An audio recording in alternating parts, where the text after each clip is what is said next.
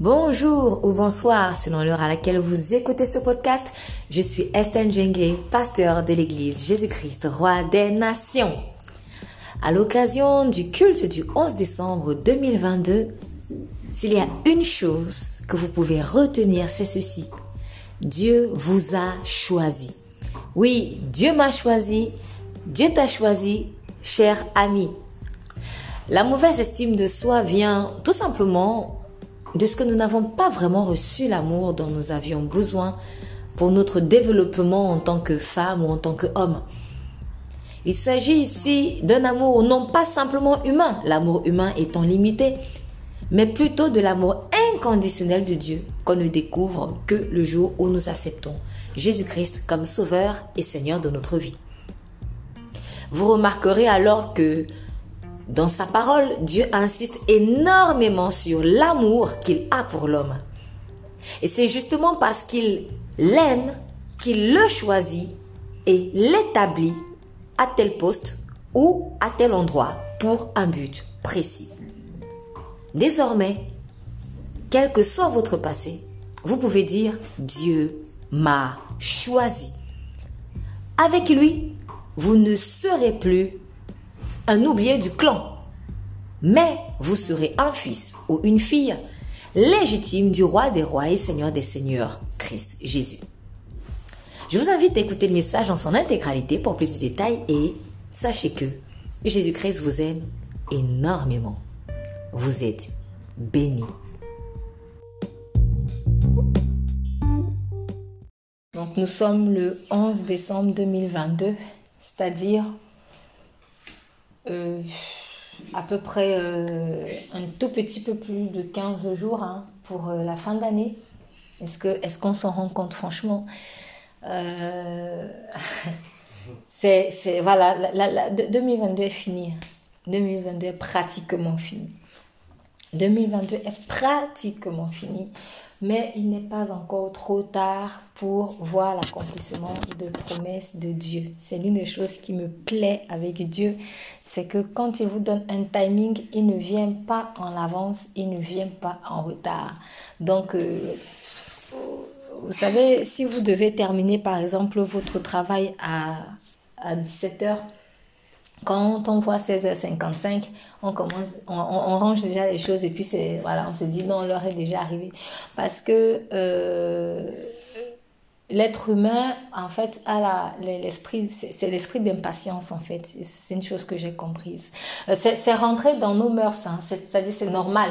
Donc, c'est-à-dire, tu vois, par exemple, 16h55, si ton travail consiste, si ton travail consiste à recevoir des appels, par exemple téléphoniques, euh, euh, si les gens savent que l'heure c'est 17h, à vrai dire, s'il appelle à 16h57, il est normalement dans l'heure normalement. Mais euh, parfois, ça arrive qu'un usager va appeler trois minutes avant la fin et il, ça va même plus décrocher. Ça ne va plus décrocher parce que euh, on a déjà rangé tout. Et voilà, on estime que c'est fini. Alors, quand nous, on va penser que c'est normal, je vous assure, ce n'est pas vraiment normal. Et vous allez vous rendre compte que dans la manière dont Dieu il euh, agit avec nous, nous aussi, on essaie de reproduire ça sur lui. C'est-à-dire, quand Dieu nous a dit 17h, on voit 16h57. Hé, hey, Seigneur, Seigneur, euh, on commence à crier. Euh, non, j'ai dit 17h. j'ai dit 17h. 17h, c'est 17h. Si toi, tu vas faire ça à tes clients, qu'à 57, tu arranges déjà tes affaires, faut pas faire ça avec moi. Et nous, on a l'habitude de faire ça, en fait. Et, j'ai observé ça dans, dans des petites choses comme ça. Et c'est là où j'ai réalisé que, mais, on a développé vraiment une culture de, de, soit d'impatience, soit de retard. Bref, on a vraiment un dysfonctionnement avec le temps qui n'est pas bon. Je peux encore prendre un exemple à l'inverse. Si je dois commencer mon service à 7 heures, par exemple 7 heures ou 10 heures, peu importe. Quand il est euh, 10h01, non, je prends encore mon temps. Hein. Non, c'est 10 heures. Donc, euh, même si je commence à 10h05, il n'y a pas de problème. Mais en revanche, quand, quand c'est pour partir, on se hâte vite. En fait, c'est un dysfonctionnement qu'on a avec le temps. On a vraiment un dysfonctionnement avec le temps, en fait. Et vous allez vous rendre compte que du coup, si je transpose cela dans notre relation avec Dieu, quand Dieu dit c'est le temps de partir, on traîne, on traîne, on traîne, on traîne, alors que c'est le temps. En revanche, quand nous, on doit attendre quelque chose, 57, ah, Seigneur, mais Seigneur a dit 17 heures. Il n'a pas dit 17h57. Donc, comme tu as l'habitude de fermer ta porte à 17h57 parce que tu estimes que c'est déjà fini, pour lui, ce n'est pas encore fini. Parce que Dieu est un Dieu de vérité. dans la vérité, comme on ne se détourne ni à gauche ni à droite, se détourner même à une seconde de près, ce n'est pas, pas l'heure. Voilà. Donc, 17h moins 3 minutes, ce n'est pas 17h. Bon, je ne sais pas pourquoi j'ai eu à faire cette parenthèse, mais je pense que peut-être que on avait besoin d'entendre parler de ça. En tout cas, aujourd'hui, vraiment aujourd'hui, euh, euh, nous avons chanté tout à l'heure dans le, nous avons chanté tout à l'heure. Euh, vraiment, Dieu m'a choisi. Dieu m'a choisi. Je bénis le Seigneur pour le message introductif parce que c'est l'essence du, message du, du culte aujourd'hui. Nous allons ouvrir dans le livre d'Esther. Nous allons ouvrir dans le livre d'Esther. C'est un livre que beaucoup de personnes, euh, en tout cas si vous avez l'habitude de lire la Bible, vous connaissez. Si vous n'avez pas l'habitude de lire, vous allez découvrir. Et je vous invite vraiment, si euh, vous êtes en train de vous familiariser avec la Bible, de, voilà, un jour de prendre le temps et d'étudier ce livre qui est une très très belle histoire. Qui est une très belle histoire dans laquelle beaucoup d'entre nous pouvons vraiment nous identifier. Dieu est celui qui choisit. Et vraiment, en tant qu'enfant de Dieu, il faut que nous ayons la conviction que Dieu nous a choisis. Et je dis nous, mais euh, quand je suis seule dans ma chambre ou dans, dans, un endroit, peu importe, avec Dieu, il faut que je puisse me, me le dire en fait. Seigneur, tu m'as choisi moi. Parce que dans la généralité, euh, souvent se cache derrière la généralité pour ne pas euh, s'approprier des paroles. J'ai constaté, quand je dis par exemple à quelqu'un, tu sais, Dieu t'aime. Oui, oui, il nous aime tous, il nous aime tous. Il te rectifie vite en mettant le nous. Pourquoi? Parce qu'il est gêné quand lui dise Dieu l'aime lui particulièrement. Voilà, il est gêné. Pourquoi? Parce que il y a quelque chose dans son esprit qui lui dit, mais moi, un petit rikiki comme moi, euh, Comment il peut me regarder moi? C'est ça. Du coup, il y a une honte ou il y a une gêne à accepter que Dieu puisse me choisir moi ou m'aimer moi. Et il faut qu'on sorte de là. C'est très important. Il faut qu'on sorte de scène. C'est une timidité, mais comme j'expliquais hier à, l'un d'entre vous, la timidité, ce n'est pas de Dieu, c'est vraiment diabolique. Hein. La timidité, c'est diabolique. Le vrai visage de la timidité, c'est l'arrogance, c'est l'orgueil. Quand la timidité vous montre son vrai visage, vous voyez l'arrogance, l'orgueil, la rébellion, la contestation, les querelles, c'est méchant en fait. Donc c'est pour ça que Dieu Dieu n'aime pas la timidité parce que, bah, comme on, a dit hier, timidité signifie caché. Oh, quand c'est caché, c'est obscur. Ok, le prince de l'obscurité, c'est Satan. Donc voilà, ce qui veut dire que si je suis dans la timidité, je fais de Satan mon père, tout simplement. Et donc, je vais faire les œuvres de Satan. C'est pour cela que les gens timides, à la fin, vous voyez que ben, par derrière, en fait, c'est arrogant, c'est mauvais, c'est tout ça. Donc, c'est pas bon. Dieu nous a choisis. Quand il dit, dans, je nous reviendrai dans, dans, Esther 2, mais il a dit dans le livre de Jean, au chapitre 15, verset 16, ce n'est pas vous qui m'avez choisi, mais c'est moi qui vous ai choisi et qui vous ai établi afin que vous alliez et que vous portiez du fruit. Voilà. En fait, quand il dit je vous ai choisi, je vous ai établi, c'est parce que euh, choisi dans, en tout cas, dans, précisément dans Ésaïe 44, c'est dans le livre d'Ésaïe 44, en fait, quand Dieu parle de Jacob, il dit Je t'ai choisi. Vous verrez que ça fait quoi un mot hébreu euh, qui, dont l'essence m'échappe, mais au moins qui est utilisé pour exprimer en même temps choisi, établi, aimer, élire. C'est ça. Donc quand il dit dans Jean 16, je vous ai choisi, je vous ai établi, en fait il est en train de dire pratiquement la même chose. Quand Dieu dit qu'il t'a choisi, cela signifie qu'il t'a aimé. Il t'a aimé. Il t'a établi quelque part. Il t'a positionné quelque part. Il t'a élu pour. C'est ça. Tu es qualifié pour ça. Voilà.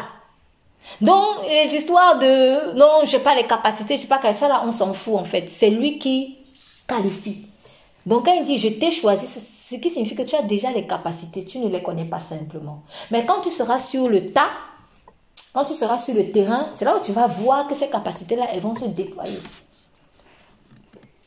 Mais Dieu t'a choisi. Donc, je vais parler essentiellement aujourd'hui à la deuxième personne du singulier parce que il faut qu'on accepte ça. Il faut faire la généralisation. Là, il y a un temps pour la génération, mais il y a un temps pour l'individualisation aussi. Dieu t'a choisi.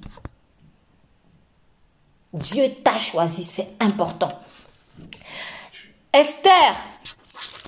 Esther, quand on voit le, livre d'Esther, on replace le contexte. Ici, c'est un roi, Assuérus, qui, qui avait un très grand empire depuis l'Inde jusqu'à l'Éthiopie, avec 120 provinces. Et voilà que le roi Assuérus donc organisait une fête. Il organise une fête et nous sommes à la troisième année de son règne. Donc il a pris le royaume, la royauté, et puis, trois ans plus tard, voilà qu'il organise la fête. Une fête qui a duré longtemps parce qu'elle a duré à peu près six mois. On parle de 180 jours. Et puis donc, euh, à ce moment-là, un peu égayé par le vin, il demande à ce que sa femme, donc la reine Vasti, donc vienne euh, également à la célébration parce que Vasti organisait une autre fête à côté avec les femmes. Donc il demande à ce que Vasti vienne. Vasti dit je ne veux pas venir. Bon, ça a offensé le roi. Et voilà comment Vasti s'est retrouvé, euh, je, raccourcis rapidement l'histoire, euh, répudié. Mais en tout cas, c'était vraiment insultant. C'était insultant par rapport au contexte en fait. Bon, à vrai dire, je ne sais pas pourquoi elle a, pas, fait ça, mais euh, ce n'était pas forcément la décision la plus sage. Quoi qu'il en soit, en tout cas, Dieu lui il avait un plan derrière. Voilà, Dieu avait un plan derrière.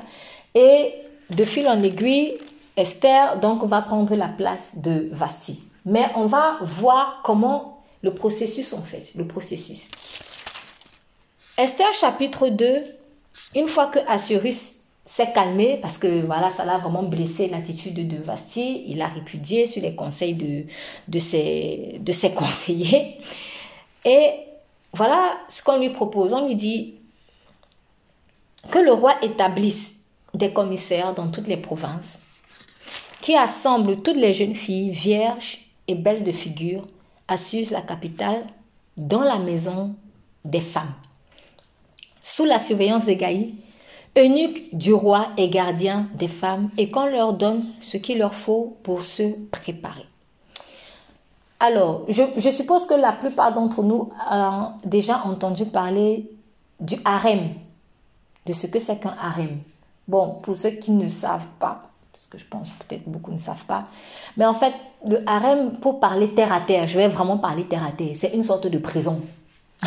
voilà, c'est une sorte de prison, mais une sorte de prison pour femmes. Oui, une prison peut-être de luxe, parce que vous allez être dans, euh, qu'est-ce que je peux inventer? Bon, une sorte de château, voilà, un endroit bien, une sorte de château, et puis euh, vous vous êtes nourri, logé, tout ça, tout ça, mais vous êtes quand même en prison. Parce que, en fait, vous, on dirait que vous appartenez à un homme.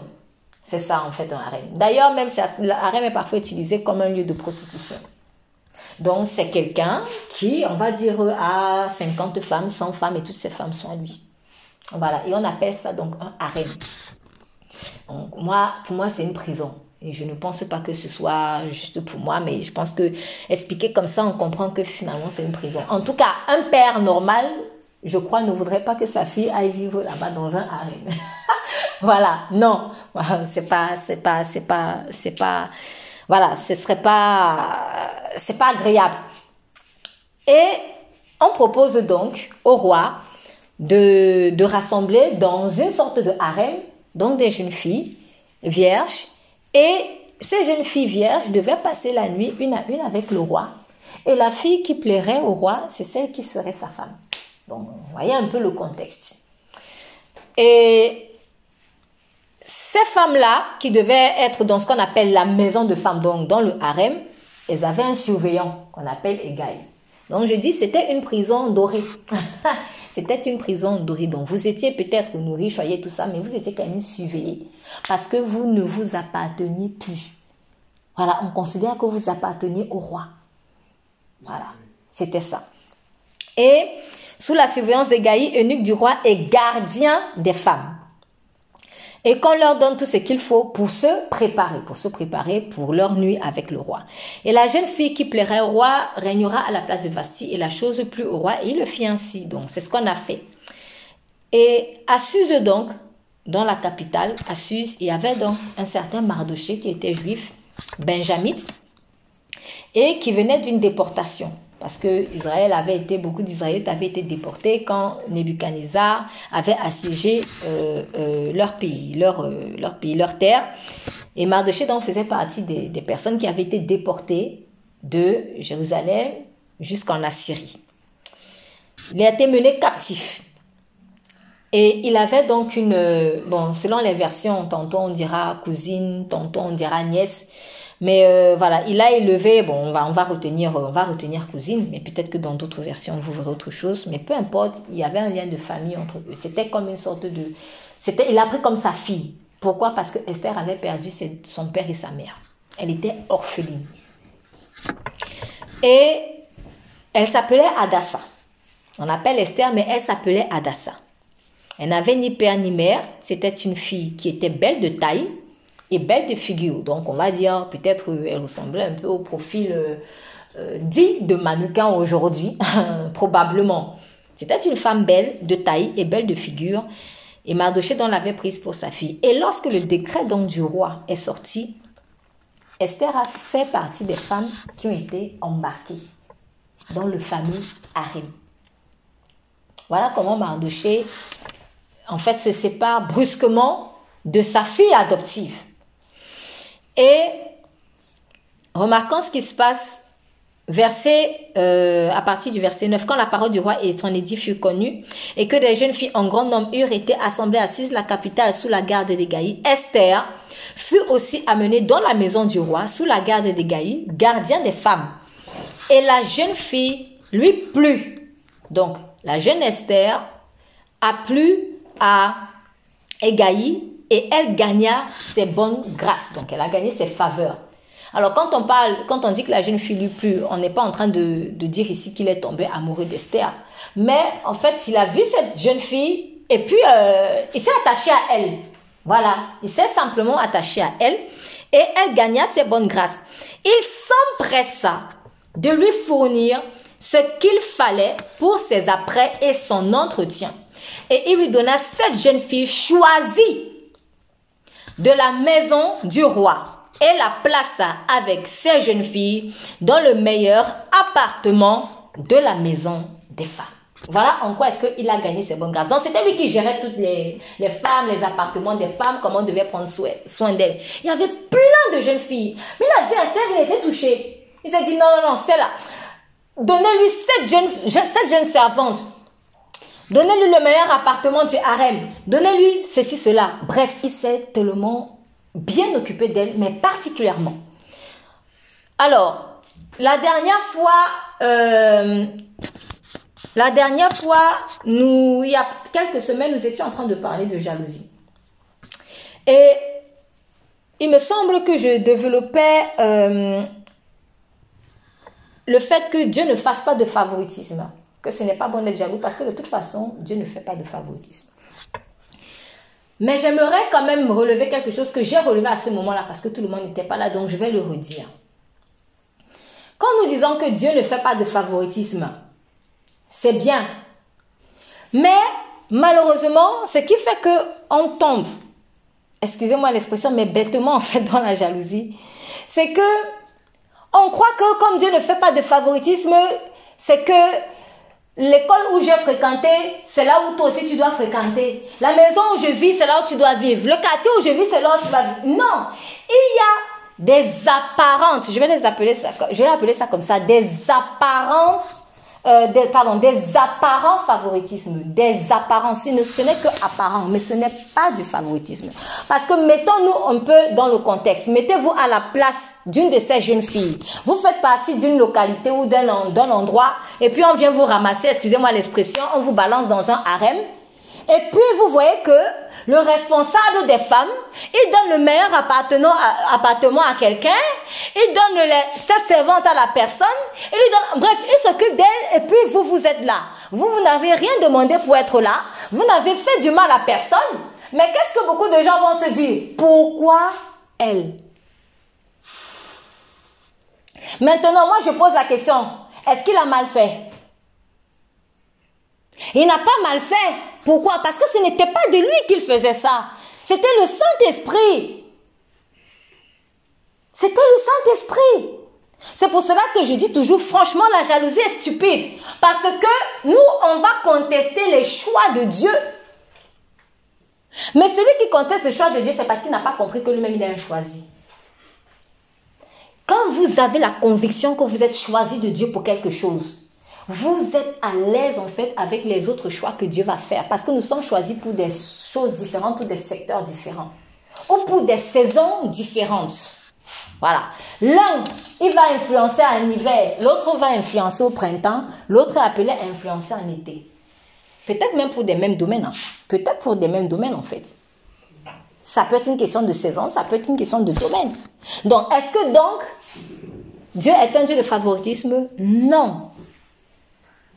Mais quand il dit dans Jean 16, pardon, dans Jean 15, verset 16, je vous ai choisi et établi afin que vous alliez et que vous portez du fruit et que votre fruit soit permanent et que vous demandez et, que tout ce que vous demandez à mon pardon, vous demanderez au Père en mon nom, il vous le donne. Je vous commande, c'est de vous aimer les uns les autres. Quand Dieu te choisit, c'est pour un but. Ce qui nous dérange ou ce qui fait problème, c'est que quand nous on dit Dieu m'a choisi, nous c'est comme si il m'a choisi pour me choisir. voilà. Pour nous le choix c'est pour le choix. Mais on ne voit pas le but du choix. Alors que Dieu ne fait pas les choses au hasard. Il est très réfléchi. Quand il choisit, c'est pour un but. Mais nous, quand on te dit Dieu t'a choisi, ah oui, mais en fait tout ce qui te fait plaisir, c'est le côté il t'a regardé. Mais il faut aussi voir le pourquoi il m'a regardé pour un but précis. Donc, il y a deux choses qui doivent t'intéresser. Le Dieu m'a regardé et le but pour lequel Dieu m'a regardé. C'est ce qui fait que on est content quand Dieu nous a choisi, mais on n'est pas content pour aller faire ce que Dieu nous a demandé de faire. Pourtant, on est très content. Dieu m'a choisi. Alléluia, alléluia. Maintenant, va faire ce pourquoi il t'a choisi. Hum, hum, hum, C'est bizarre. Pourtant, tu viens de jubiler. Mais en fait, c'est que choisir, c'est établi. On établit pour un but. C'est ça choisir. C'est ça choisir. Et quand je comprends ça, je ne peux pas être dérangé de ce que Dieu fasse ce qu'il veut avec Esther. C'est ça. Esther vivait ce qu'elle vivait parce qu'elle avait été choisie pour se sacrifier pour son peuple. Donc, à moi de savoir pourquoi est-ce que j'ai été choisie, en fait. Il faut que je sache, Seigneur, tu m'as choisi, pourquoi? Je dois comprendre ça. Oui, tu nous as choisis. Donc, arrêtons. C'est en fait, euh, je, veux insister sur, euh, sur, sur cette définition de choisir là. Quand Dieu te dit, il t'a choisi, il faut que tu inclues dans le choisi là le but du choix. C'est hyper important. Parce que si tu n'inclus pas le but du choix que Dieu a posé sur ta vie, toi tu vas voir choisir comme si choisir pour choisir. Donc en fait quand on va te dire Dieu va t'a choisi, ça va être agréable à l'oreille. Mais ce n'est pas pour que ce soit agréable à l'oreille. C'est pour une mission précise. Ta vie a un sens. Ma vie a un sens. Nos vies ont un sens précis.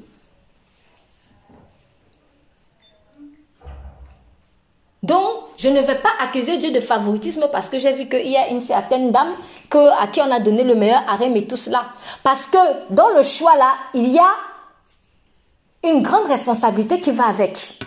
C'est ça, il faut voir ça. Mais ça, c'est vraiment l'esprit de l'apparence. On est tellement apparent, l'homme est tellement apparent. Non, moi, je vois que l'apparence, je vois que le bel appartement, je vois que les sept servantes et tout ça. Il faut être prêt à aller donner ta tête. Parce que c'était ça le but d'Esther, en fait. Elle devait être prête à aller donner sa tête. Est-ce que je suis prête à aller donner ma tête comme elle? Donc, ce pourquoi Esther a été créée, c'est ce qu'elle sera capable de faire. Moi, je ne serais pas capable de faire ça. Parce que ça ne fait pas, pas ma pointure. Dieu ne m'a pas donné cette pointure-là. Il m'a donné une autre pointure. Et que seul moi sera capable de faire si je ne fais pas ça. Qui va faire ce que je suis censé faire? Qui? Voilà pourquoi il a dit qui en verrai-je Qui en verrai-je Qui en verrai-je Donc oui, Dieu m'a choisi pour un but. Oh, si je ne comprends pas ce que c'est que choisir, il faut que j'en rajoute pour ma bonne compréhension. Dieu m'a choisi pour un but. Dieu m'a choisi pour un but. Donc oui, Dieu t'a choisi. Il t'a établi pour un but précis. Et c'est lui qui choisit. C'est pour cela qu'il a dit à ses disciples, c'est moi qui vous ai choisi. Parce que la contestation du choix, où les gens, quand moi je conteste le choix, ou quand des gens vont contester le choix que Dieu peut-être a porté sur moi, c'est que eux, ils se disent que c'est eux qui choisissent. Je, plus loin, ils se disent que c'est eux qui choisissent Dieu. C'est pour ça que Jésus a remis les choses en place. Il dit, c'est moi. Quand il dit c'est moi qui vous ai choisi, c'est qu'il avait vu dans le cœur de ses disciples. Vous, vous, c'est comme s'il disait, mais vous fonctionnez comme si c'est vous qui m'avez choisi, quoi. C'est vous qui avez, qui m'avez établi Dieu. mais l'homme ne peut pas établir Dieu, Dieu. L'homme ne peut pas établir Dieu, Dieu, en fait. C'est Dieu qui établit. Et quand il établit, il sait pourquoi il établit. L'argile ne peut pas dire au potier pourquoi tu m'as fait comme ça. Donc, Esther, avant même d'être reine, le choix de Dieu se manifestait déjà. Et c'est ainsi que ça se passe dans nos vies spécifiques. Avant même que tu n'arrives peut-être à tel port, le choix de Dieu dans ta vie va commencer à se manifester. Quand tu vas arriver à tel endroit, tu vas te rendre compte que tu as des faveurs particulières, etc. Quand tu es dans ton couloir, c'est normal. Donc, les faveurs, en fait, de Dieu, parfois même des faveurs qu'on cherche là, elles ne nous suivront que lorsque nous serons dans le couloir du choix de Dieu. Donc, si Dieu m'a choisi pour, par exemple, vivre dans ce quartier-ci, c'est dans ce quartier-ci que je vais me rendre compte que je vais avoir plein de faveurs. Si je m'en vais vivre dans un autre quartier, j'aurai l'impression que Dieu ne m'a jamais choisi. Ça sera coup sur coup. Excusez-moi l'expression. Tu auras l'impression, comme d'autres disent souvent, tu as l'impression d'avoir la poisse. C'est pas une question de poisse. C'est juste que le choix et les, faveurs qui sont attachées au choix de Dieu agissent dans le couloir du choix. Je répète, les faveurs qui sont attachées au choix que Dieu a porté sur ta vie agissent dans le couloir du choix de Dieu sur ta vie. Donc quand je suis dans mon couloir, toutes les faveurs vont me suivre. Si par exemple Esther disait, bon après je pense qu'elle n'aurait pas pu parce que c'était quand même des, des colosses qui venaient les, chercher, des soldats. Hein, on te demandait même pas la permission, on entre chez toi, on casse la porte, elle est boum, allez tiens, elle est belle, allez on la prend. On demandait même pas. Mais imaginons, imaginons qu'on disait Esther, est-ce que tu veux bien venir dans le harem? Eh, moi en prison? Non Elle allait rester là-bas, périr là-bas. Et elle n'aurait pas eu certaines faveurs en fait. Les faveurs pour lesquelles elle avait été créée. Et souvent, on est dans des, des, couloirs et on prie, on prie, on prie. Seigneur, ta grâce, Seigneur, ta faveur, Seigneur, ta grâce, Seigneur, ta faveur. Mais c'est dans le couloir du choix. Là où tu es là, Dieu ne t'a pas choisi là-bas. Donc, il faut que tu ailles dans le couloir qu'il a choisi pour toi. Donc, Dieu me choisit et Dieu choisit un couloir spécifique de vie. Et à ce couloir spécifique de vie sont attachées des faveurs spécifiques qui me suivent. Ce sont mes faveurs à moi. Donc, les sept servantes-là s'étaient attachées à Esther, s'étaient collées sur elle. Il suffisait qu'elle arrive dans le harem. Le bel appartement là, c'était collé sur elle. Il suffisait qu'elle arrive, ça n'attendait, ça n'attendait que elle. Si, tant que Esther ne venait pas, il y avait, il y avait le bel appartement, on a donné à qui? Personne. Parce que sur cet appartement, c'était écrit appartient à Esther, fille de tel, un tel, un tel, pour, pour tel but. C'est écrit. Ce que Dieu a dit sur toi là, ça a ton nom. Personne ne peut prendre. Personne. Personne. Sauf si Dieu lui-même décide de dire ça, je te retire, je donne à un autre. Sauf s'il décide de dire ça, comme il a fait avec Saül par rapport à David. Je retire et je te donne. Mais personne dans l'appartement là, il aurait même pu rester vide si Esther n'était pas là. Parce que c'était le choix de Dieu. Ce qui est à toi, on ne peut pas t'enlever. Parce que quand Dieu t'a choisi, t'a choisi. Quand il t'a choisi, toi choisi. Je vais prendre un exemple, mais tellement anodin. Très, très anodin. Remarquez, quand vous allez faire des courses, en tout cas pour ceux qui ont l'habitude de faire les courses avec le Saint-Esprit, si vous n'avez pas l'habitude, je vous invite vraiment à faire les courses avec le Saint-Esprit. Tu es en train de chercher, je sais pas moi, une robe ou un manteau ou euh, une valise, comme la dernière fois, je témoignais pour la... Bref, tu es en train de chercher, bon, on va dire un manteau. Et puis, tu cherches, tu cherches, tu regardes, tu vas, tu arrives dans tes magasins, tu arrives dans tes magasins. Et puis, quand tu arrives dans le box des, tes manteaux là, celui-là, il te parle. Parfois, si tu es sensible, Dieu va te dire, c'est pour celui-là, prends-le. Quand tu vas prendre, tu te rends compte que c'était la dernière pièce. Et il y avait beaucoup de gens, hein, beaucoup de gens qui étaient en train de chercher le manteau, mais personne n'avait vu ça. Alors que beaucoup de gens sont en train de chercher un manteau. Au moment, dirait que personne n'a vu. C'était pour toi. C'était pour toi. Si vous faites les courses avec le Saint-Esprit, soyez sensible à ce genre de choses. Ça vous arrive tout le temps. Tout le temps. Parce que quand Dieu a choisi, il a choisi. Ça, j'ai pris un exemple très, très anodin. Très, très anodin et je parle d'une chose courante de la vie. Mais ça implique des choses encore plus importantes. Ce qui est à toi est à toi. Ce qui est à toi est à toi. Les sept servantes-là, c'était pour Esther. Esther ne venait pas. Elle n'allait pas être servante peut-être de quelqu'un. Ça allait l'attendre. Souvent, nos bénédictions, elles sont là. Elles nous attendent. Elles nous attendent. Dieu attend que tu arrives dans le quartier. Ah non, Seigneur, moi, je vais aller vivre à tel endroit. Tu vas aller vivre là-bas, tu vas chercher, tu vas vivre des coups, ça va être sec. Parfois, le travail, tu vas chercher, il n'y aura même pas. Mais le travail t'attend dans tel quartier. Le jour où tu vas venir aménager enfin dans ce quartier-là, du jour au lendemain, tout te poursuit. Le travail que tu cherchais, ça te poursuit. Pourquoi? Parce que Dieu avait choisi ce quartier-là pour toi. Donc, l'élection de Dieu sur ta vie entraîne ou implique aussi l'élection de plein d'autres choses auxquelles tu, qui sont attachées à toi. Mais pour ça, il faut vraiment que tu fasses de lui ton essentiel. D'où chercher d'abord le royaume des cieux et sa justice. Et le reste vous sera donné par-dessus. Parce que le reste là te poursuivra quand tu poursuis Jésus. Mais c'est à toi. Et t'as choisi pour ça. C'est ton vêtement, c'est ta pointure, c'est ton manteau, c'est ton onction. C'est ton appel. C'est pour toi. Et à personne d'autre. Et accepte ta place.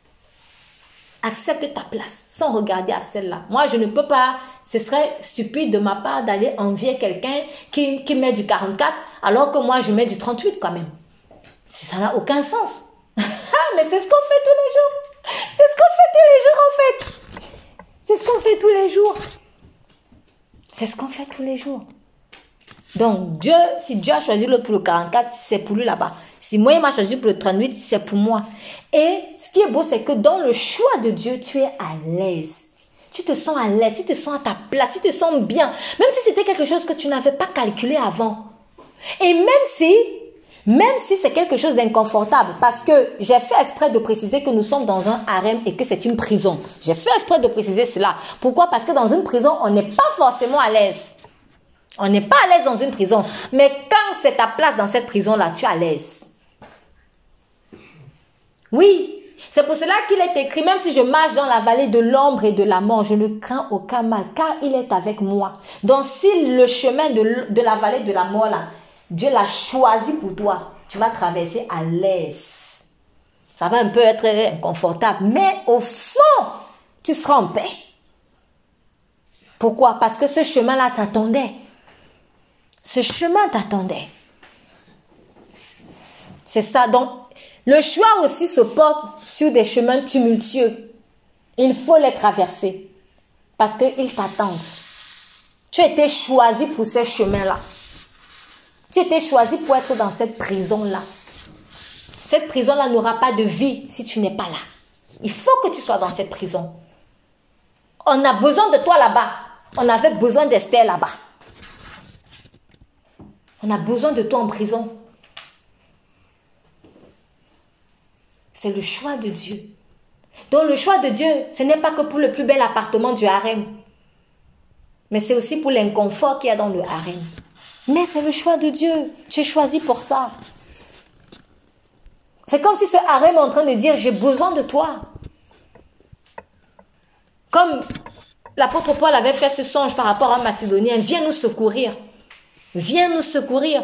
Oui, quand il allait là-bas, il s'est retrouvé en prison. On l'a maltraité, bastonné, tout ça, il s'est retrouvé en prison. Mais cette prison-là avait besoin de Paul.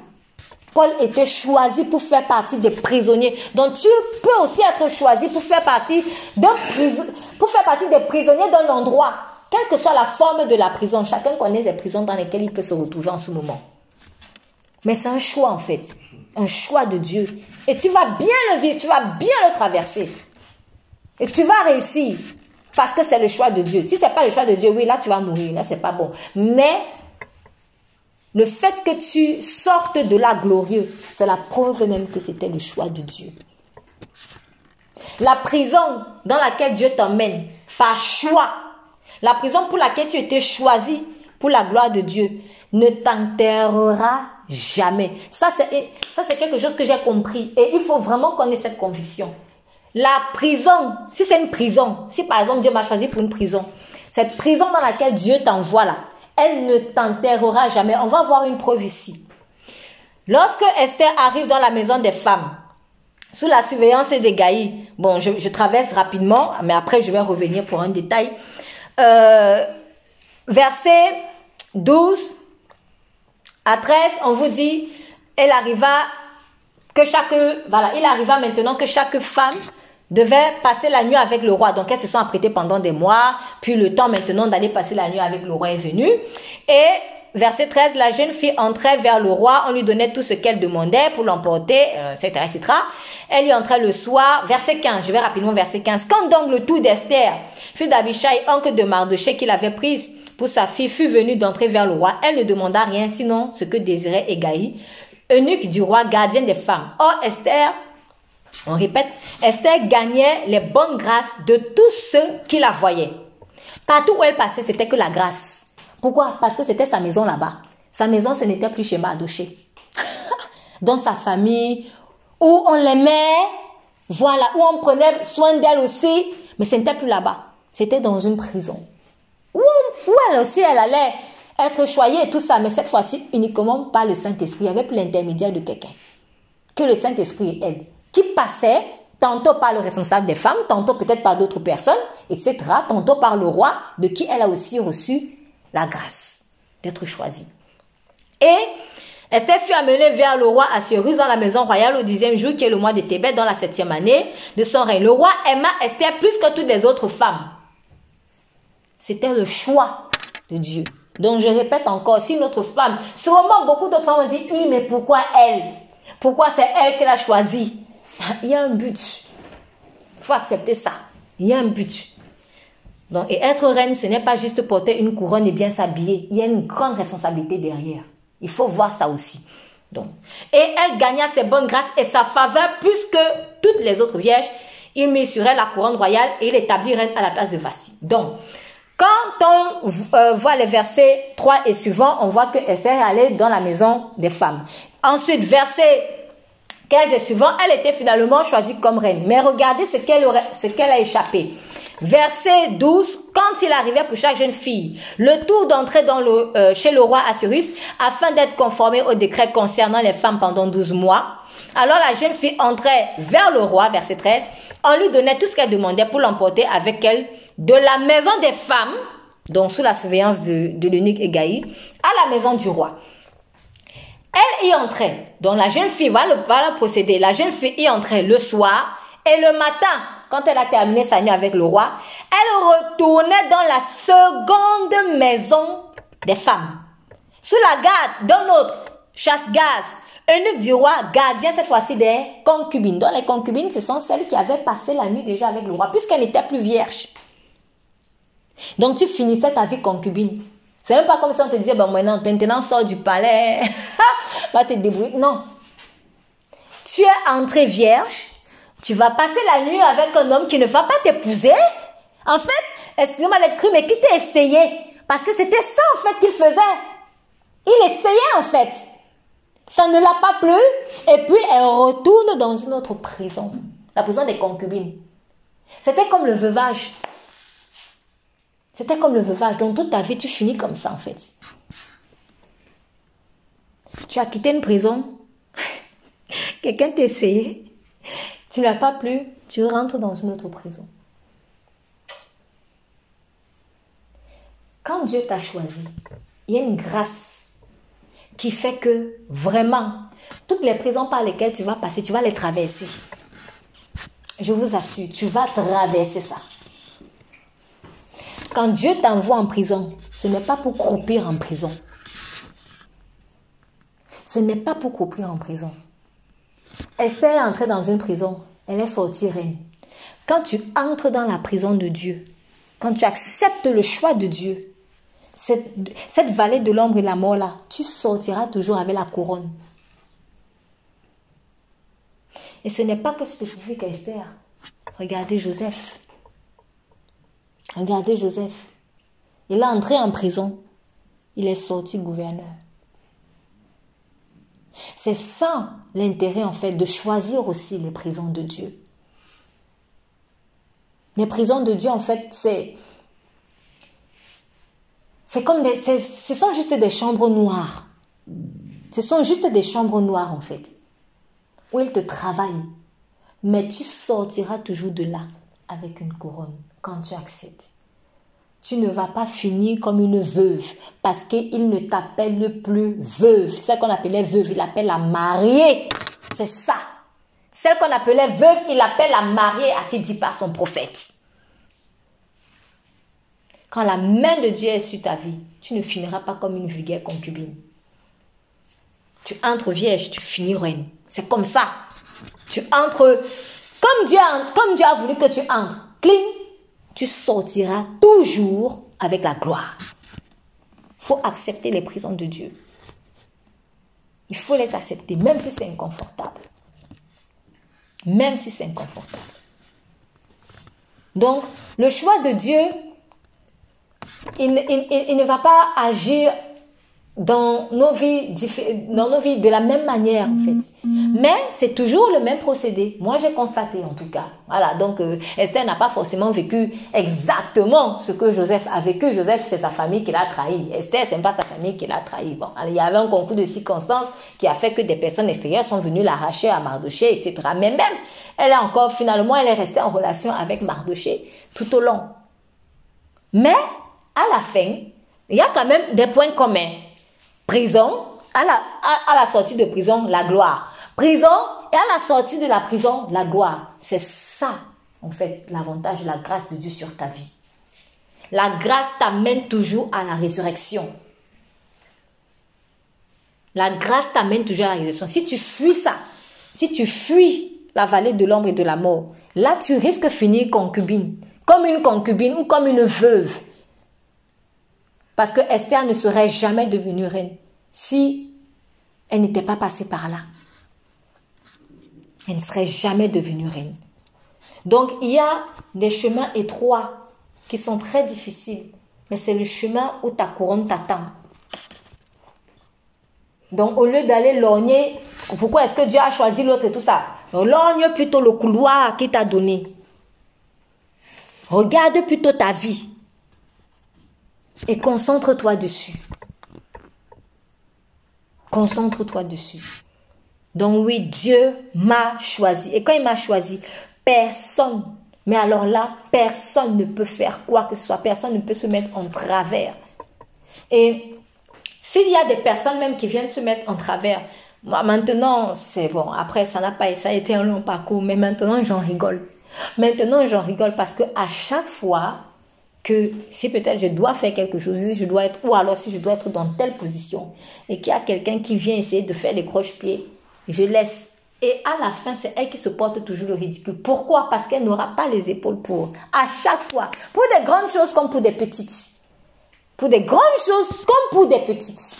Je vous assure. Pour des grandes choses comme pour des petites. Pourquoi? Parce que ce que moi je suis appelé à faire, c'est pas ce qu'un autre est appelé à faire. Moi, je ne peux pas aller faire ce qu'un autre fait. Même si Dieu dit à quelqu'un, toi c'est toi qui vas, qui va ramasser les verres d'eau. Si c'est à lui que Dieu a dit, c'est toi qui vas ramasser les verres d'eau, il faut le laisser ramasser les verres d'eau. Car si toi tu vas te dire, ah mais c'est facile de ramasser les verres d'eau, il va se passer un truc tu ne pourras même pas ramasser. ne me demandez pas comment, mais c'est comme ça. Parce que quand Dieu a mis sa main, il a mis sa main. Donc, faut pas aller être entré dans le couloir d'autrui. Dieu m'a choisi. On va faire un tour sur euh, on va faire un tour sur l'histoire de Joseph. Toujours par rapport à ces choix-là. Pour remettre quelque chose au, clair aussi en ce qui concerne le favoritisme ou la mauvaise façon de voir le favoritisme. Donc nous sommes dans Genèse 37. Genèse 37. Or, Jacob demeura au pays où son père avait séjourné, au pays de Canaan. Voici l'histoire des descendants de Jacob. Jacob, pardon, Joseph, âgé de 17 ans, paissait les troupeaux avec ses frères et il était jeune berger auprès des fils de Bila et auprès des fils de Zilpa, femme de son père. Et Joseph rapporta à leur père leur mauvais discours.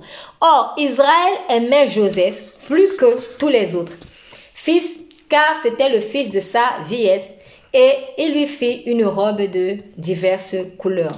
Mais ses frères, voyant que leur père l'aimait plus que tous ses frères, le haïssaient et ne pouvaient lui parler sans aigreur. Et Joseph eut un songe et le fit connaître à ses frères et ils le haïrent encore plus. On va lire le songe plus tard. Donc, ce que je disais euh, justement ce soir où nous entretenions par rapport à, l'apparent favoritisme, remettons-nous encore à la place de cet homme. de, pardon, de, de, oui, de cet homme qui est Joseph. Donc, beaucoup, ce qui est humain, euh, ont lancé la pierre à Jacob. Voilà, on lui a lancé la pierre. Oui, pourquoi il fait le favoritisme Il ne faut pas faire le favoritisme entre les enfants et tout ça. Et c'est vrai. Il ne faut pas aller faire des, différences entre des enfants. Si Dieu t'a donné des enfants, il faut les aimer tous. Il faut aimer tous tes enfants. Faut pas montrer à l'un, oui, toi je te préfère, l'autre je ne préfère pas. Non, ça, ce n'est pas bon. Ce n'est pas bon. Maintenant, quand là, je veux me mettre à la place peut-être, ou je voudrais qu'on se mette un temps soit peu à la place des frères de Joseph. Donc, là où l'un des frères aurait pu dire, mais ce n'est pas normal ce que papa fait, il préfère lui à nous. Ok. Ils n'ont pas, ils avaient, on va dire, euh, d'un point humainement parlant, ils avaient raison. Ils avaient raison parce que c'est gênant de voir que moi je suis moins aimée que euh, mon frère ou ma soeur. Ça, ce n'est pas bon. Dans la suite, dans la suite, il leur dit, écoutez, je vous prie, ce songe que j'ai eu. Voici nous étions alliés des gerbes au milieu des champs. Et voici ma gerbe se leva et se tint debout. Et voici vos gerbes l'environnèrent et se prosternèrent devant ma gerbe. Voilà, il fait un songe. Et ses frères lui dirent, Régnera donc tu sur nous ou nous gouvernerais-tu? Et ils le haïrent encore plus pour ses songes et pour ses paroles. Bon. Quand on nous dit dans le verset 3, euh, Israël aimait Joseph plus que tous les autres fils, car c'était le fils de sa vieillesse et il lui fit des robes de diverses couleurs. Là, moi, à la place du frère de Judas, j'ai peut-être dit non, ce n'est pas normal. Papa m'aime moins que mon autre frère, alors que moi, je n'ai rien demandé même pour naître. Et s'il a envie de se de contester, d'aucun dira oui, mais c'est normal, ce que son, frère, son père fait, c'est pas bien. Mais maintenant, verset 6. Dieu vient donner un songe. Et dans ce songe-là, il montre clairement que Joseph va gouverner ses frères. Bon, ici on fait comment?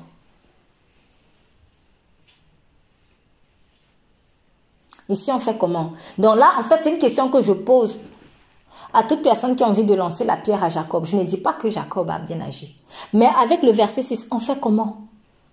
Est-ce que c'est Jacob qui allait donner le songe à Joseph? C'est Dieu. Alors, ce que je vais dire, c'est ceci. Essayons d'être matures. Essayons d'être matures. En fait, l'être humain est charnel. Donc, quand il reçoit quelque chose de Dieu, il arrive bien souvent que la manière dont il va livrer le message ou manifester en fait le message de Dieu, ça va se faire de façon maladroite. Pourquoi? Parce que quand la parole de Dieu ou l'instruction de Dieu descend en fait sur vous, elle passe par votre cœur. Or, notre cœur est en pleine restauration. Donc il y a des choses qu'on va faire souvent de façon maladroite. Par exemple, Dieu veut dire à quelqu'un, euh, oui, euh, mon fils, vraiment, bah, tu vas passer par des, par, une situation difficile, par la vallée de l'ombre et de la mort.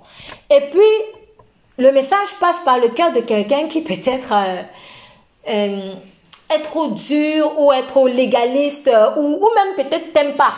Alors on va dire ne t'aime pas.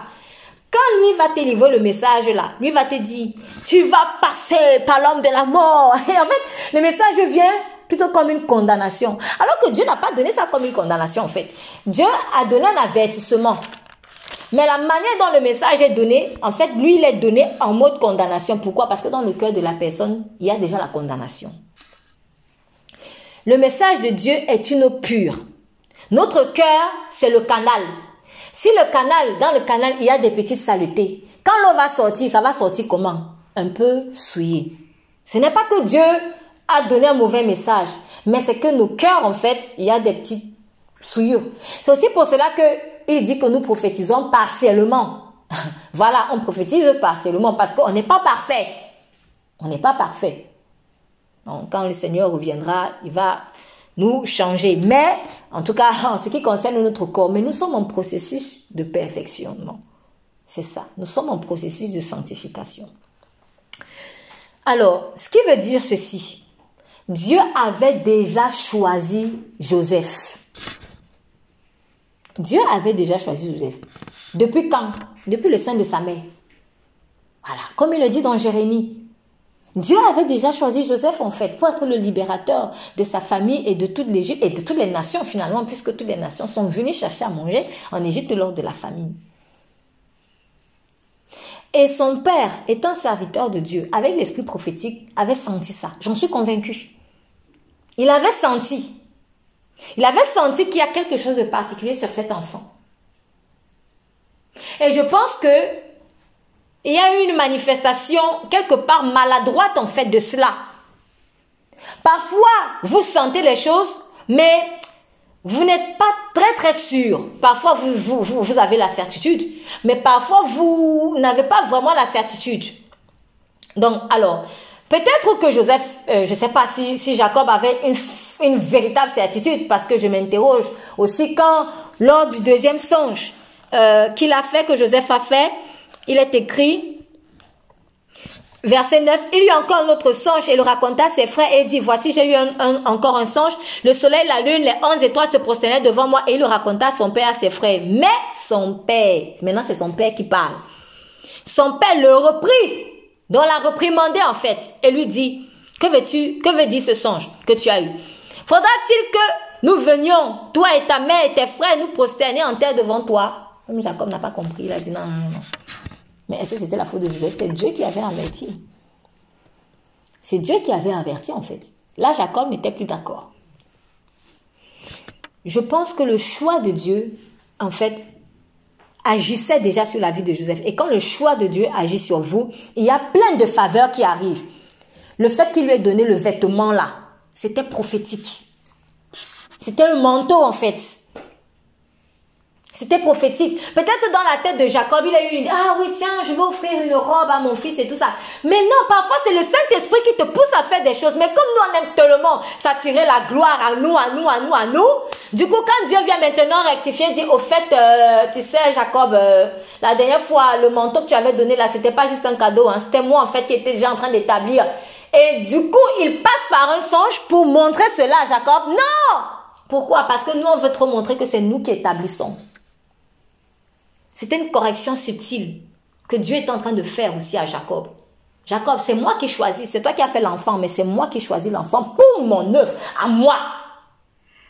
Peut-être tu pensais que cet enfant-là qui allait hériter, il allait rester à Canaan, et il allait peut-être prendre l'héritage, etc. Non, c'est pas pour cela que j'appelle, moi je l'appelle la plus grande car mes voix sont au-dessus de vos voix, mes pensées sont au-dessus de vos pensées.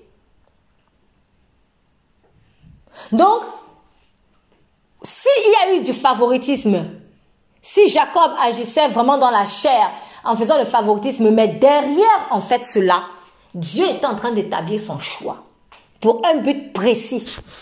C'est pour cela que j'appelle donc vraiment à notre maturité, à notre sens de discernement. Quand tu vas voir qu'il y a un une personne dans ton entourage qui a des faveurs particulières, t'empresse pas à jalouser. Peut-être que par derrière, il y a en fait un choix spécifique de Dieu pour quelque chose de précis. Et il faut respecter ça. Parce que si tu ne respectes pas cela, ça ne t'amènera nulle part et tu vas te prendre des coups. Ils ont vendu Joseph, ça leur a apporté quoi? Ça leur a apporté quoi? Cette jalousie leur a apporté quoi? Donc, les puis pourquoi lui? Pourquoi pas moi? Pourquoi lui? Et pourquoi pas lui? Et pourquoi pas lui? Donc, il faut faire taire notre âme. Soyons matures et grandissants. Apprenons à voir les choses dans l'esprit. Oui, la personne va agir dans la chair, qu'elle fait ses favoritismes, etc. C'est son problème. Mais peut-être que derrière, peut-être que derrière, il y a Dieu qui est en train de faire un choix pour un but précis et trop important. Un but même pour lequel toi-même tu as intérêt vraiment à accepter parce qu'il y va de ton propre salut. Ils avaient tous intérêt à ce que Joseph se laisse faire. Parce que peut-être eux, ils n'auraient pas eu le courage de souffrir tout ce qu'il a souffert pour après être celui qui va nourrir les nations. Ils étaient en train de tuer la branche même sur laquelle ils allaient être assis.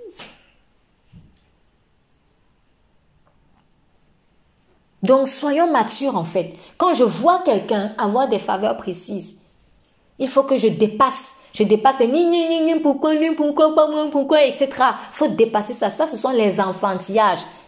Ce sont les enfants qui agissent comme ça. Vous voyez quand si j'ai plusieurs enfants, euh, j'ai acheté un ballon à tel, il y a un côté de moi qui va dire ah oui bon faut aussi que j'achète autre ballon à tel parce que franchement il va me casser la tête, il va me dire oui mais moi aussi je veux. Ça ce sont les enfants, c'est normal parce qu'ils sont enfants. Mais une personne mature, elle va pas, elle va pas agir comme ça en temps normal. Une personne mature sait que j'ai ma pointure. C'est l'enfant qui sait que lui ne réfléchit pas en mode pointure. Si j'ai, si un enfant de 14 ans, j'en ai un autre de 6 ans. Si j'ai donné le ballon à celui qui a 14 ans, bon, bon 14 ans, c'est peut-être un peu plus vieux. Allez, on va dire 10 ans. 10 ans. Parce qu'à 14 ans, bon, allez, on commence un peu à grandir. Mais si j'ai un enfant de 10 ans, un autre de 6 ans, quand je vais donner le, ballon à celui de 10 ans, l'enfant de 6 ans va aussi réclamer. Si je donne le ballon à celui de 6 ans, l'enfant de 10 ans va aussi réclamer. C'est normal, ce sont des enfants. L'enfant de 6 ans ou l'enfant de 10 ans va pas se dire, ah oui, mais lui, il a 6 ans. Il va pas réfléchir comme ça. Il va pas réfléchir comme ça. Lui, il se dit, je suis enfant de maman, moi aussi, lui aussi l'enfant de maman, on est pareil. Mais quand on commence à gagner en maturité, on commence à réaliser que chacun a une empreinte digitale précise. J'ai mon couloir, il a son couloir. J'ai mes faveurs, il a ses faveurs, mais c'est toujours la faveur de Dieu. Nous sommes au service du même roi. Nous avons le même Père, mais nous avons des valeurs différentes. On a des dons différents. Il y a divers dons. Il est écrit dans Corinthiens. Il y a divers dons. L'un aura le don de guérison. Tous parlent-ils en langue? Non, tous ne parlent pas en langue. Tous ont-ils le don de secourir? Non. Tous ont-ils le don de Non. On a des dons spécifiques pour une mission spécifique. Dieu m'a choisi pour le, la guérison, il va choisir l'autre peut-être pour le secours, etc., etc. Donc gagnons en maturité. C'est dans l'immaturité qu'on voit les querelles de jalousie. D'ailleurs, c'est clairement écrit comme ça dans Galates. Vous êtes immature, pourquoi? Parce qu'on voit parmi vous des jalousies. Parce que vous ne comprenez pas en fait que c'est une question de pointure, de relation spécifique, personnelle avec Dieu.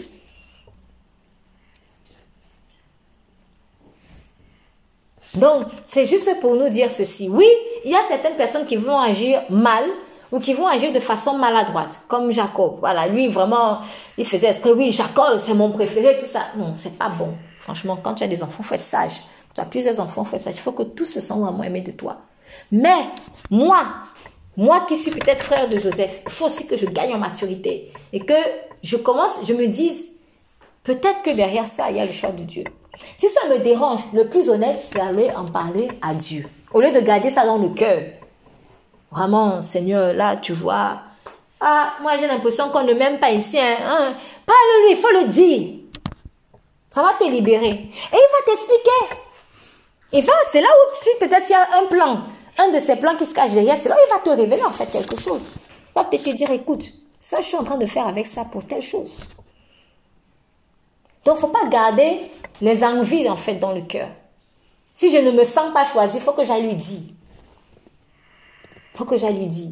Parfois, il va simplement te donner une parole, il va, il va même pas t'expliquer parce que Dieu n'est pas obligé de tout nous dire, surtout sur la vie des gens. Il n'est pas obligé. Ça passe, comme il a dit à,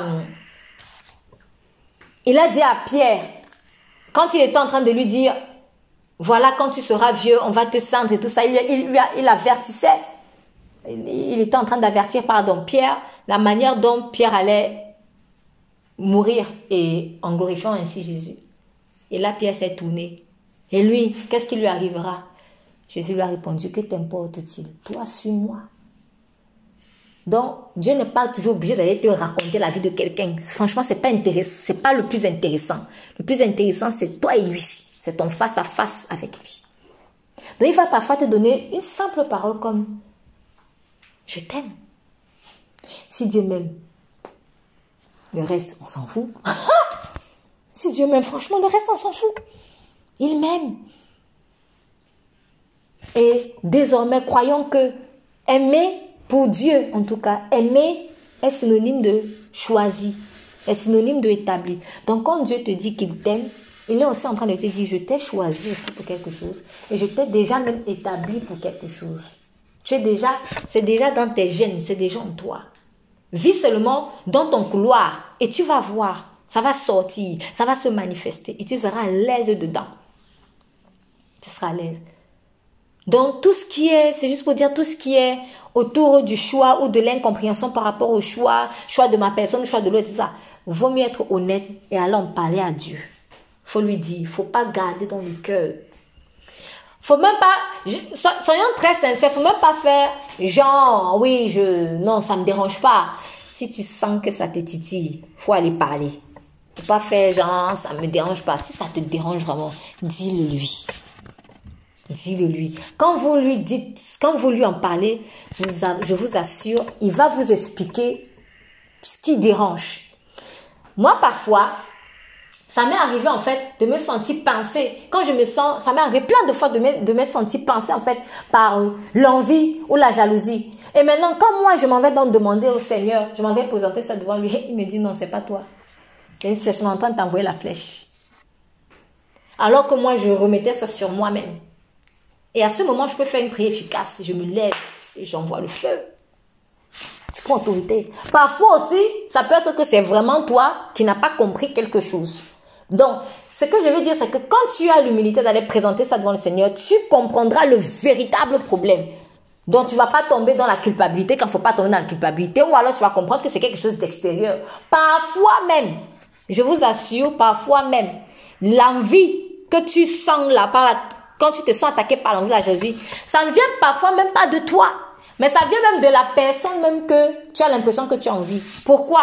Parce que quand c'est très fort sur les gens, quand, c'est un esprit, hein, quand c'est très fort sur les gens, c'est comme un manteau, mais un manteau bizarre. Au lieu d'avoir le manteau de Christ, tu as l'impression que la personne, elle a, un manteau de jalousie. Donc partout où elle passe, non seulement elle envie les gens, mais c'est comme si elle envoie un parfum d'envie. Il y a quelque chose en elle qui dit, enviez-moi, jalousez-moi. Vous n'avez jamais remarqué qu'enfin quand on dit à quelqu'un, hum, il y a des gens qui sont jaloux de toi, tu, ils sourient. Hum.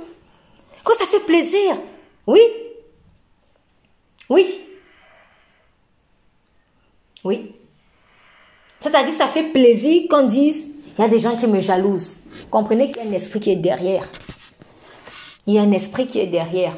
Donc, il y a des personnes, il y a des personnes, ça peut aussi peut-être être mon cas. Donc, c'est pour ça que je dis, il faut que j'aille présenter ça devant Dieu. Il faut que je comprenne ça. Il faut que je comprenne ce qui se passe en fait.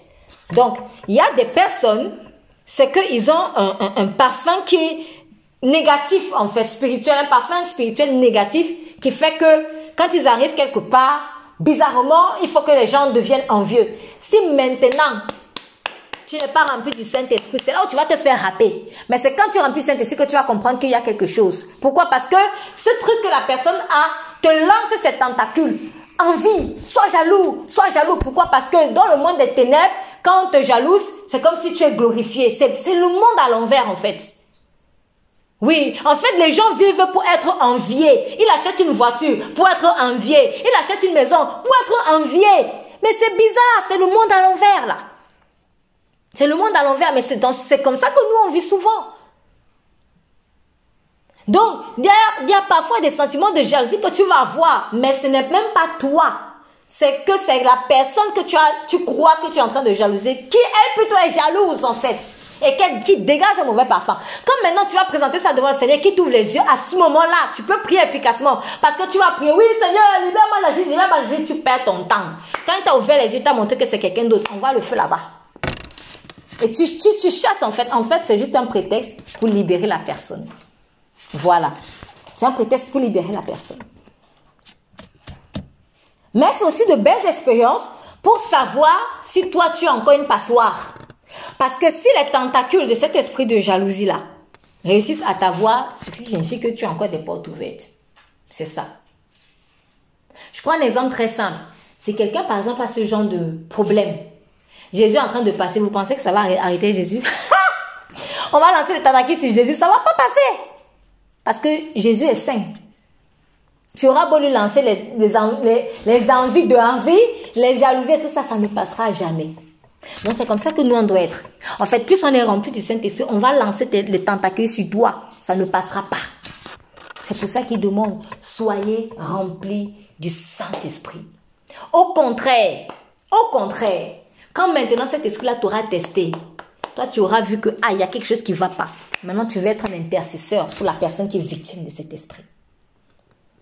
Voilà pourquoi Dieu va souvent permettre ce genre de situation.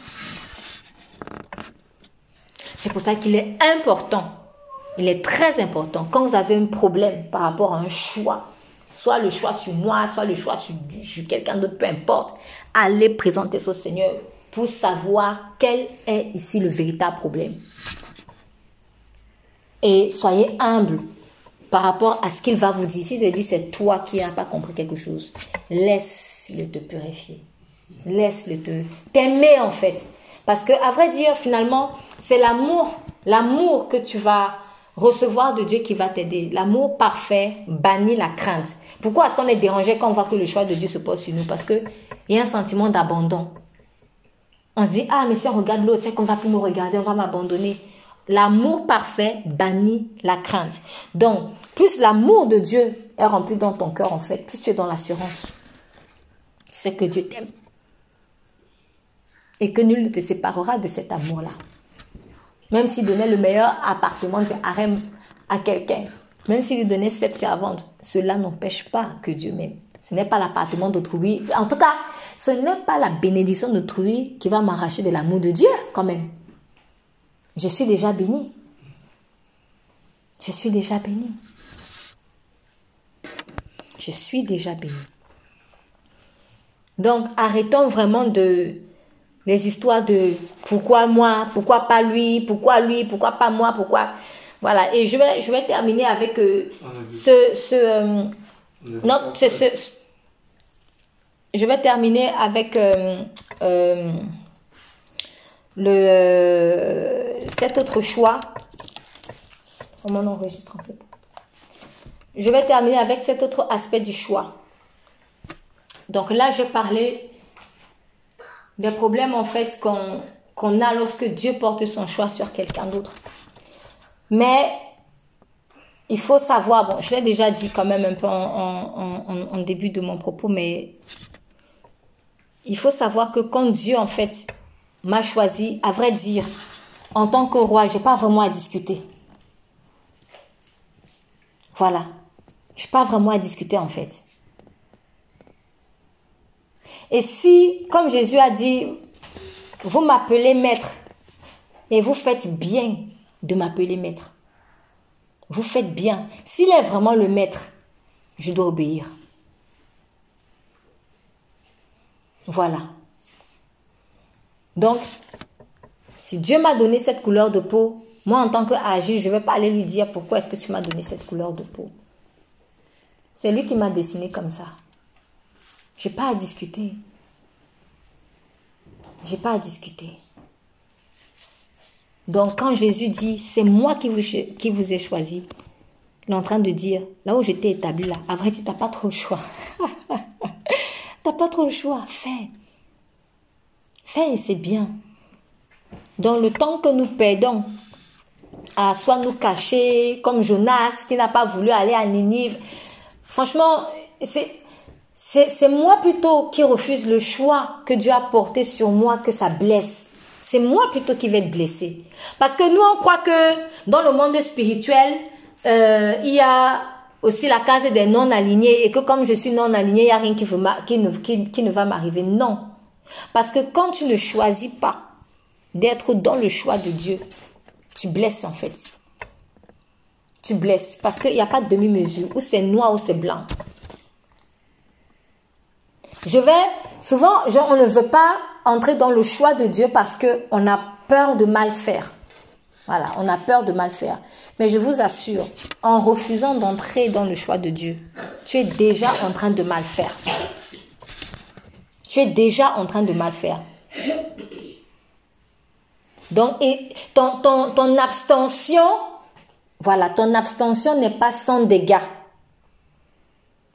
Si je n'agis pas, je suis en train de créer des dégâts.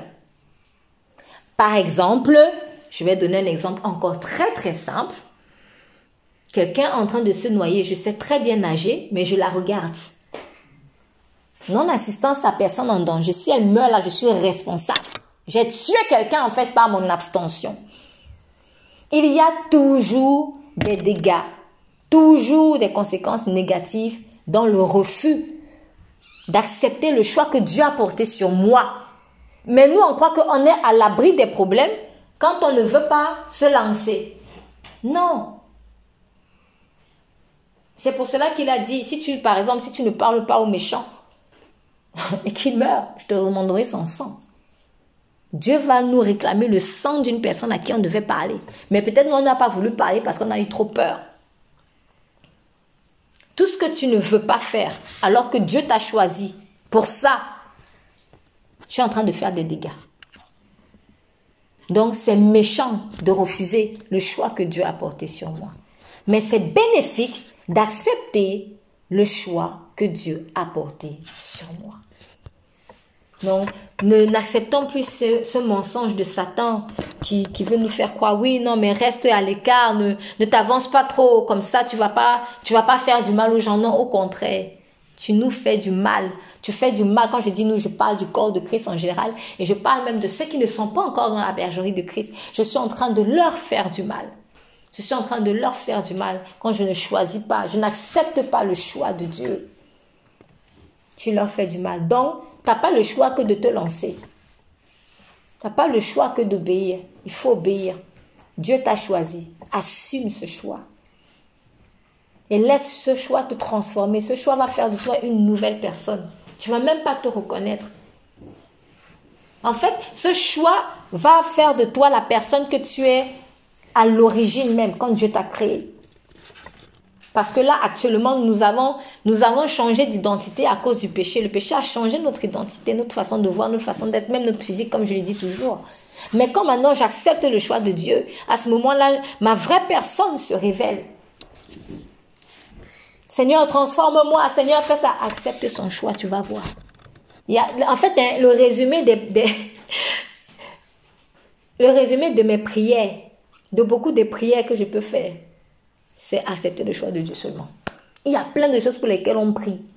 Mais la réponse se trouve dans entrer dans le couloir que Dieu a choisi pour moi. Quand tu vas entrer là-bas, il y a plein de prières qui vont s'arrêter. Oui, Seigneur, donne-moi mon mari, alléluia. Tu jeûnes même, tu pries tout ça. Alors que peut-être Dieu te dit, sors, va évangéliser dans ton quartier. C'est dans l'évangélisation que tu vas trouver le mari là. Je donne un exemple comme ça. Mais c'est pour dire que c'est dans ce que tu fais aussi. C'est en acceptant ce choix de Dieu. Là, peut-être c'est quelque chose qu'il faut faire, mais j'aurais pu parler d'autres choses. Par exemple, là, on a parlé d'Esther. Plein de femmes dans sa situation sont en train de dire, oui, Seigneur, vraiment, vraiment, tu vois que j'ai déjà tel âge, il faut que je me marie et tout ça. Va dans le harem. Ah, non, non, non, non, non, là-bas, la prison, tout ça. C'est dans le harem que tu vas aller rencontrer ton mari. Dans le harem.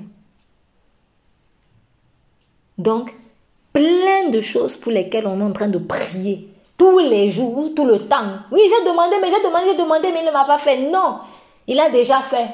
Il a déjà préparé. Toi, entre simplement. Et comme ça, vous faites l'économie de paroles vaines dans les prières. Vous faites l'économie de paroles vaines dans les prières. C'est ça. Donc vraiment, acceptons le choix de Dieu. Cessons de nous, nous rebeller contre ça. Croyons que vraiment il nous a aimés. Il nous a établis. Il nous a élus. Personne ne pourra nous enlever ce que Dieu nous a donné. Personne ne pourra tellement enlever que la seule chose qui puisse faire en sorte que tu n'aies pas ça, c'est si toi tu n'es pas dans le couloir. Parce que cette chose-là sera toujours dans le couloir, elle t'attend. Donc, quelqu'un ne peut même pas venir faire ça, tiens, je vais prendre ça et je vais enlever. Non. Non, non, non, sauf Dieu lui-même. Oh, Dieu lui, il est fidèle. Dieu est fidèle. Donc, cette chose-là, elle attend simplement que tu entres. Et donc, l'ennemi, c'est pour ça qu'il envoie beaucoup de distractions, juste pour que tu n'entres pas dans le couloir du choix.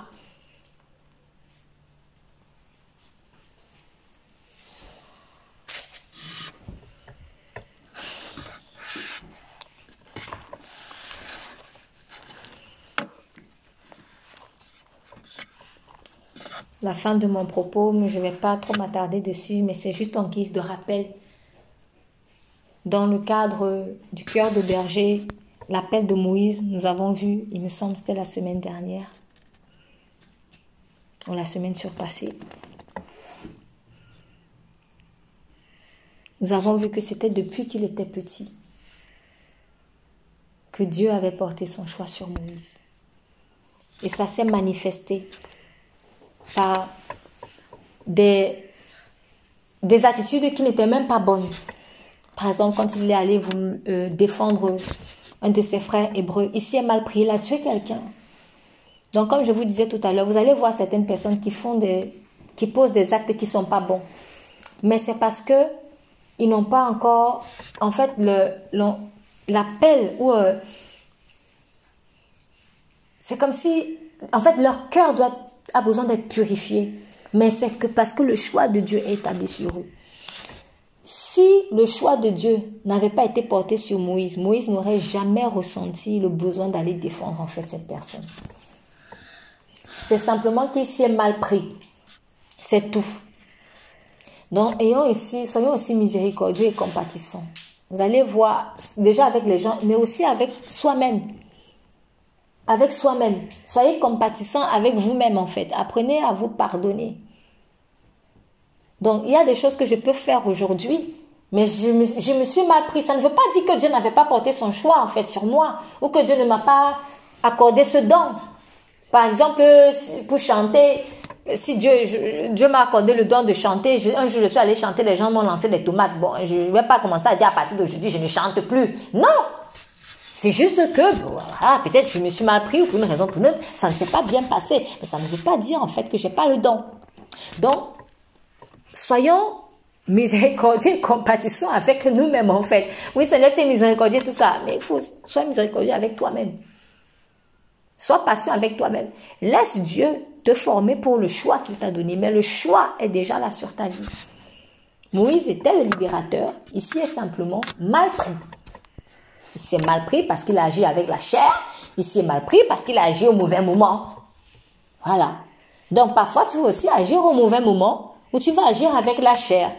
Voilà. Donc ce n'est pas parce qu'un jour, j'ai mal prophétisé que, alors si je ne suis plus prophète, si Dieu m'a établi prophète, bah, ça peut arriver que je me trompe.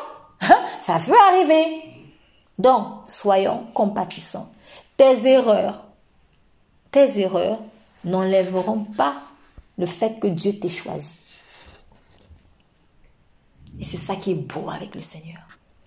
Nos erreurs ne sont pas absolument disqualifiantes. Ce qui peut, entre guillemets, me disqualifier, c'est la rébellion en fait. Et en plus, j'ai envie de dire, Dieu étant patient, une rébellion permanente. Quand Dieu a parlé, parlé, parlé, parlé, parlé, parlé, parlé, je ne veux pas. Bon, alors à un moment donné, là, il faut qu'on passe à autre chose parce que euh, là, tu es en train de bloquer toute une population. c'est ça le problème. Parce que quand Dieu m'établit, c'est pour des gens. Si maintenant je deviens plutôt une occasion juste pour les gens et que c'est insistant et que j'ai vraiment voulu, je veux vraiment plus Dieu, bon là, à un moment donné, il faut peut-être qu'on aille chercher un David, quoi. Mais, mais, nos erreurs, en fait, ne sont pas dans l'absolu disqualifiant. David aussi a fait des erreurs. David a menti. David a menti pendant qu'il était dans, le désert. David mentait quand il a joué le fou. Euh, c'est des, petits, il y a des petites attitudes de mensonge en fait. Il va dire euh, euh, au, sacrificateur, oui, c'est le roi m'a envoyé. Le roi ne l'avait jamais envoyé. Il a fait plein plein de choses. Mais ça ne l'a pas disqualifié. Tout ce que Dieu veut, c'est l'humilité, c'est tout. Donc, il ne faut pas que je me disqualifie moi-même en fait à cause de mes erreurs. Au contraire, comme on l'a vu déjà à plusieurs reprises, Dieu nous corrige afin que nous participions à sa sainteté. Donc, Dieu me corrige pour confirmer le choix qu'il a fait sur ma vie. C'est ça. Quand Dieu me corrige, c'est pour confirmer le choix qu'il a porté sur ma vie. Si Dieu ne me corrige pas, on ne corrige pas quelque chose qu'on ne veut pas utiliser demain. oui. Si j'écris un article et que je ne le corrige pas, c'est que j'ai pas en réalité l'intention de le publier. Je m'en fous. Mais si je prends le temps de corriger, c'est que j'ai l'intention de le présenter à des gens. Donc quand Dieu prend le temps de me corriger, c'est parce qu'il a l'intention en fait de me présenter. Donc la correction de Dieu est la confirmation du choix qu'il a porté sur ma vie. Donc c'est pas une mauvaise chose, au contraire, c'est une bonne chose que Dieu me corrige. Mais si Dieu ne me corrige pas, comme l'apôtre Paul a dit, c'est que vous êtes des fils illégitimes. Donc la correction de Dieu est la confirmation qu'il m'a choisi. Et ça, c'est la bonne nouvelle. C'est la bonne nouvelle. C'est la bonne nouvelle. Que je monte ou que je descende, Dieu m'a choisi. Quoi que les gens disent ou les gens pensent, Dieu m'a choisi. Quoi que moi-même je dise ou ce que je pense, Dieu m'a choisi. Quelles que soient les erreurs que j'ai faites, Dieu m'a choisi et ça, personne ne peut me l'enlever. Que cela vraiment soit la conviction de tout un chacun. Père, dans le nom puissant de Jésus, je veux te dire merci. Merci parce que tu m'as choisi. Merci parce que tu as choisi mon frère. Merci parce que tu as choisi ma soeur. Merci parce que tu as choisi, Seigneur, toute personne qui est en train d'écouter ce message. Je prie afin que s'il y a une personne qui s'est sentie délaissée, rejetée, en tout cas, qui s'est sentie ne pas être choisie ou disqualifiée à cause de ce qu'elle a vécu par un père, par une mère, par des amis, par un patron, etc., par une femme, par un mari, par des enfants, peu importe, Seigneur, la personne. Je prie qu'elle reçoive aujourd'hui la conviction de ce que tu l'as choisi. Tu l'as aimé, tu l'as validé. Et comme tu l'as validé, personne, Seigneur, personne ne peut se mettre en travers de son chemin. Assurément, elle entrera. Tout ce que tu as taillé, le manteau que tu as taillé, c'est pour elle. L'appartement que tu as taillé, c'est pour elle. Les serviteurs, les servantes que tu as taillé comme Esther, c'est pour cette personne. Seigneur, je prie qu'elle ait cette conviction qu'on ne peut pas venir lui arracher ce que Dieu lui a donné. Je prie également, Seigneur, pour que nous acceptions les choix quand nous ne disions pas oui, j'ai pas les capacités, etc. Non, parce que lorsque Dieu m'a choisi, cela équivaut à Dieu m'a déjà qualifié. Que nous ayons cette conviction. Je prie contre tout esprit de timidité dans le nom puissant de Jésus-Christ. Je prie, Seigneur, cet esprit, afin que nous soyons courageux, que nous acceptions d'être exposés à ta lumière, car tu as dit qu'on ne peut pas cacher une lumière sous le boisseau. Mais il faut qu'elle soit exposée afin qu'elle éclaire toute la maison. Voilà le partage des fils du royaume. Voilà le partage des héritiers, des co-héritiers de Christ. Qu'il en soit ainsi. Dans le nom de Jésus, nous avons prié. Amen. Amen.